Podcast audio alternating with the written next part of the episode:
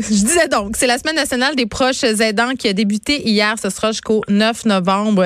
Et on se demande sur les, euh, on va en fait s'interroger sur les difficultés euh, que traversent les proches aidants. Qu'est-ce qu'ils doivent euh, les défis avec lesquels ils doivent composer au quotidien? J'en parle avec Guillaume Joseph, directeur général de l'appui pour les proches aidants d'aînés. Bonjour, Monsieur Joseph.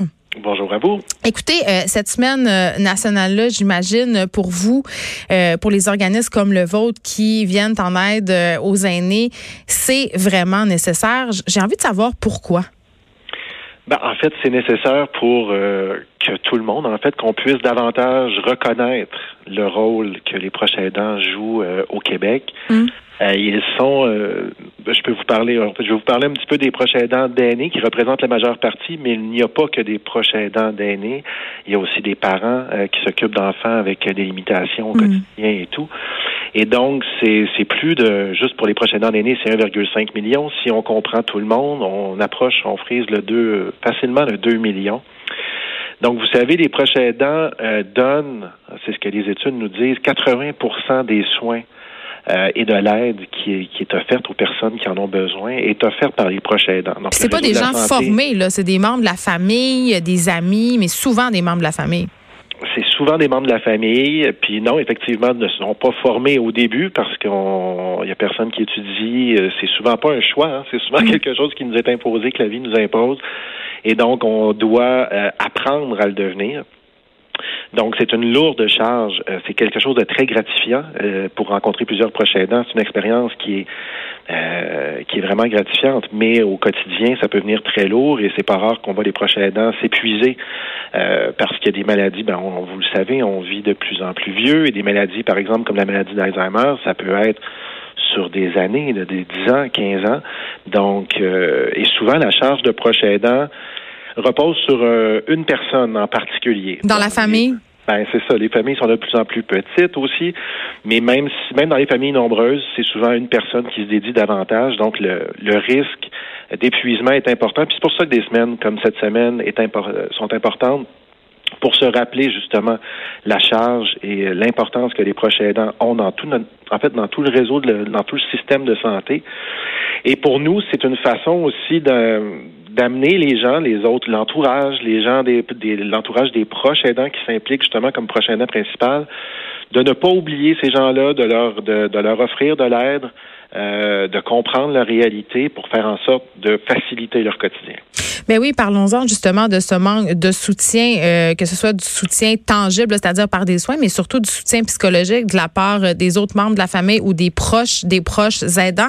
Euh, on en a beaucoup parlé dans le procès de Michel Cadotte, justement, de ce réseau de soutien-là qui aurait été déficient. Bon, après, la famille a donné un autre son de cloche, mais souvent, les proches aidants se retrouvent bien seuls et n'ont personne avec qui ventiler. Ils jamais de répit. Euh, ça peut, tu peux, euh, tu peux devenir, je sais pas, en tout cas, si c'était moi, euh, vraiment écœuré et tu dois avoir un sentiment de culpabilité absolument énorme à, être tanné, justement. Ben, c'est clair. c'est pour ça que c'est important de travailler en prévention. Ce qu'on comprend, nous, ben, en fait, ce qu'on ce qu'on sait, c'est que les proches aidants, d'une part, se reconnaître comme proche aidant, c'est déjà un défi particulier. Ah, pourquoi? ben parce qu'en fait, on n'est pas avant tout, là, on est le conjoint de quelqu'un, euh, mm. ou on est le fils, ou on est le parent. Fait qu'il y a une, pendant quand le diagnostic arrive, ou peu importe, quand quand quand la, maladie évolue, c'est comme le cours normal des choses de s'occuper, de prendre soin. Mais à un moment donné, la charge devient de plus en plus grande. Et c'est là que commence, ça commence à devenir, je ne vais pas dire anormal, mais vous allez comprendre ce que je veux dire, euh, où là, ça dépasse le rôle normal de conjoint auquel, bon. Ben, on pense à changer des couches, euh, des situations ben, euh, qui sont... Euh, oui, puis aussi, là, vous parlez de la réalité des conjoints, mais pour des enfants aussi, ça peut vouloir dire parfois laisser son emploi pour s'occuper de sa mère, de son père malade. Souvent. Et si je reviens au soutien, parce que vous parlez de soutien psychologique, ce qu'on ce qu'on sait, c'est que d'un, les gens ne connaissent pas les ressources. Oui, il y a des ressources dans le réseau de la santé. C'est clair que euh, dans les CLSC et tout ça, on peut avoir de l'aide psychologique, mais vous le savez comme moi, là, les temps d'attente peuvent être mm. parfois longs. Ben moi, ce que j'entends souvent, ce que j'entends souvent, M. Joseph, c'est que quand tu es dans le système, ça va bien. Exactement. Mais c'est y accéder qui est plus difficile. Exactement. Puis, ben, faut pas se mentir, les proches aidants sont quand même en fait, sont quand même vus comme des personnes. Quand il y a un proche aidant dans l'entourage, déjà, c'est rassurant pour le réseau parce qu'il y a mm. quelqu'un euh, qui peut prendre soin. On essaie de pas oublier ces gens-là, mais dans la priorisation des cas qu'on doit faire, des fois, c'est pas les premiers desservis. Mais euh, je reviendrai tantôt à la politique nationale qui est en cours d'élaboration. Mais je voulais revenir sur les ressources communautaires parce que c'est entre autres la mission de notre organisation, c'est de développer l'offre de services qui est offerte dans la communauté, de la faire connaître parce que les gens ne connaissent pas les ressources. Comme vous le disiez tantôt, là, c'est quelque chose qu'on n'apprend pas, ça nous tombe dessus. Euh, et c'est pas avant qu'on va s'informer sur ce qui existe ou éventuellement si je deviens proche aidant. Donc pour nous, des, des, semaines comme ça, puis on a eu une campagne, on sort de, de plusieurs semaines de campagne de sensibilisation aussi pour dire aux gens, il y en a des ressources. Des ressources de répit, il y en a. Des groupes d'entraide, euh, vous pouvez aller jaser avec des gens qui vivent la même situation que vous, décompresser, un peu ventiler, comme vous disiez, il y en a. Mais c'est important de se renseigner et d'essayer de, faire voir le plus tôt possible dans le parcours, avant d'en arriver à être à bout, d'aller chercher de l'aide. Là, euh, évidemment, je peux pas. Euh, la population est vieillissante. Donc, on peut penser que le nombre de proches aidants va sans cesse augmenter. Est-ce que est-ce qu'on est prêt à ça? Parce que, je sais pas, vous l'avez dit tantôt, les familles sont de plus en plus. Prenez-moi, moi, je suis enfant unique. J'ai un père, une mère. S'ils deviennent malades en même temps, qu'est-ce que je vais faire? Vous allez, euh, vous allez patiner, ça, je peux vous le dire. Parce qu'ils habitent pas dans la même maison, M. Joseph. C'est un détail important c'est pour ça que tantôt je disais ça, ça, ça retombe souvent sur les épaules d'une personne. C'est pas toujours par manque de volonté, mais il y a des réalités familiales. Et là, la réalité que vous nommez, c'est celle qu'on voit de plus en plus, c'est-à-dire la situation des enfants, des, des, des proches aidants dans une situation sandwich, c'est-à-dire qu'ils ont des familles, ils ont des enfants, des emplois, et ils vont être et des emplois, et ils vont être appelés à prendre soin aussi, offrir une aide euh, à leurs parents. Il y a 50% des proches aidants d'aînés qui travaillent, la moitié travaille plus de 30 heures semaine. Donc déjà là, c'est une, euh, c'est une réalité à prendre en compte.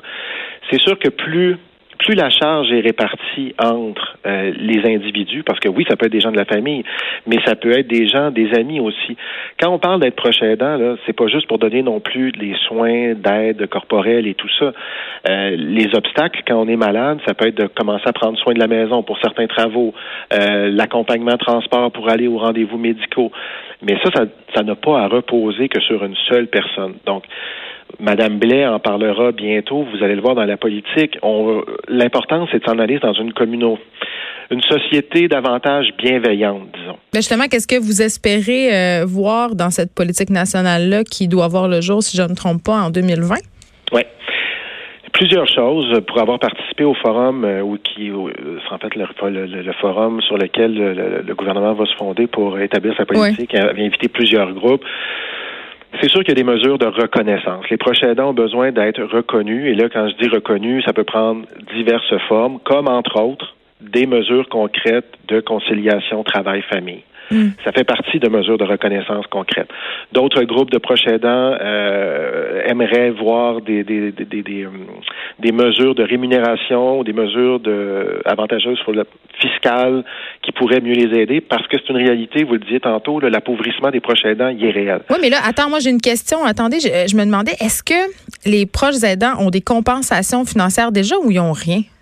Il n'y a pas de compensation. Ben, en fait, ça dépend. Je veux pas dire. Il y a différentes mesures. Ça dépend. Euh, par exemple, il y a des programmes d'exonération financière pour des prochains aidants qui ont des moyens limités. Ils vont pouvoir avoir accès à des services à domicile pour, par exemple, euh, travaux domestiques. Mais pour une personne de la classe moyenne, mettons. Pour une personne de la classe moyenne, il y a différentes mesures fiscales, des crédits d'impôt qui ont été introduits dans les dernières années. Il y en a au fédéral, il y en a au provincial.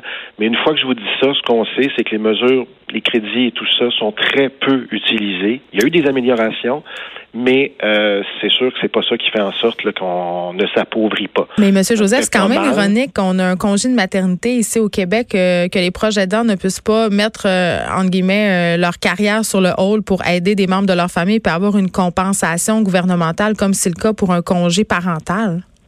C'est clair que c'est des choses que le gouvernement regarde aujourd'hui à l'ère de à l'aube de leur nouvelle politique. Mm-hmm. Maintenant, c'est sûr que va venir avec ça certaines comment dire. Il va falloir le financer, ce congé-là, ça c'est ben, sûr, il va falloir Le financer, mais c'est sûr qu'il va y avoir aussi, il faut s'attendre aussi, dans ce genre de mesures-là, il va y avoir des proches aidants qui vont en faire partie, et il y en a d'autres qui vont en être exclus.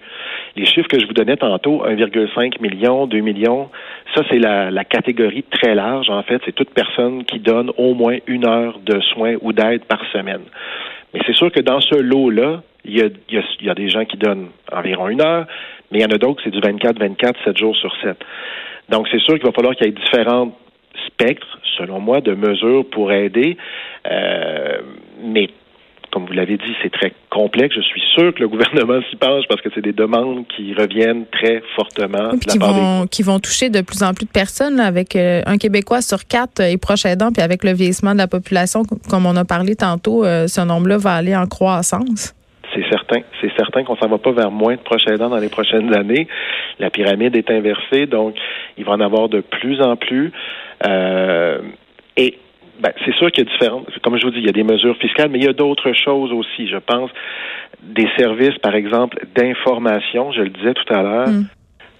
Si on sait ce qui nous attend, si on peut en parler, déjà, on vient d'agir sur l'épuisement ou certaines situations de détresse. C'est intéressant ce que vous dites, euh, Monsieur Joseph. Euh, c'est un peu tabou quand même ce sujet-là. On n'aime pas trop ça en parler avec les personnes euh, de notre famille.